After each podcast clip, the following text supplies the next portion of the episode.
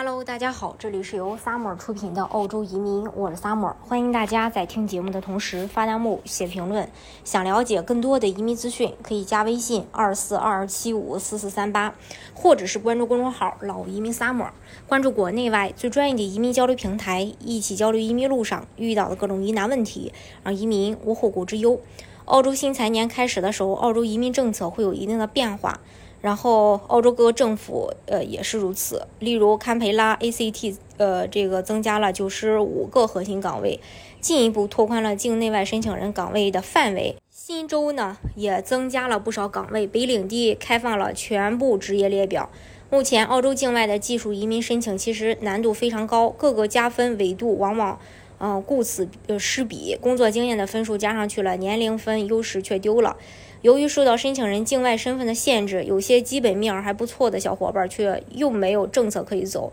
等政策利好出了以后，又来不及准备，如此反复和折磨，最终申请机会越来越渺茫，出路也就越走越窄。从策略上来说啊，申请人需要现在技术评估，有了评估，确认了方向和工龄明细，才有参与的可行性。英语基础最少是六到七分，不然真的是没有必要打听什么政策变化，因为再怎么变化都是需要达到呃这个。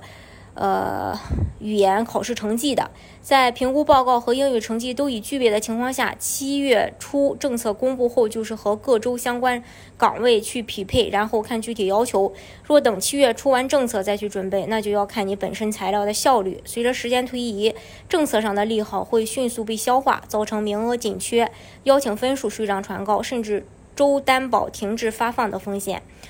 技术角度来说，首先是北领地，呃，然后 NT，呃，MINT 成功率最高，要求最低，全澳洲移民列表都可以参与，也是疫情至今唯一没有停止过的境外技术申请渠道。符合移民局最低要求分儿就可以申请，需要提供提前拿到这个五十分之一的名额，并且准备五十万澳币的投资款。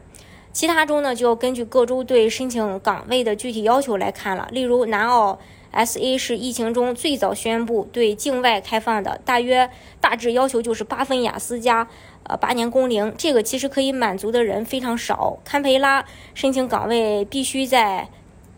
呃核心列表上，由于算分系统和联邦不同，配偶工作加分呃比较有优势，削弱了年龄对分数的关联。当地最好有亲属，不然得拼高分儿。获邀也并不容易。新州、维州呢就不多介绍了。境外的申请，即使符合申请分儿能递交，大概率也是碰运气。西澳一直没怎么对外，优势是只要你是西澳毕业生，无论在哪里离开西澳多久，他都认可你。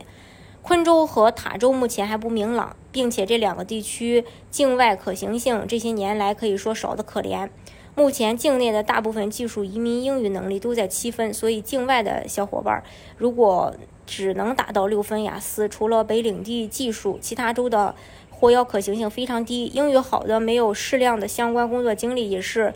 低概率获邀。毕竟境内各州现在都有不同程度对工作经历的要求了。申请人背景比较勉强的，不必纠结于技术咨询。除北领地以外，还有雇主和商业甚至留学的方案。申请背景优秀，要合理做好提前，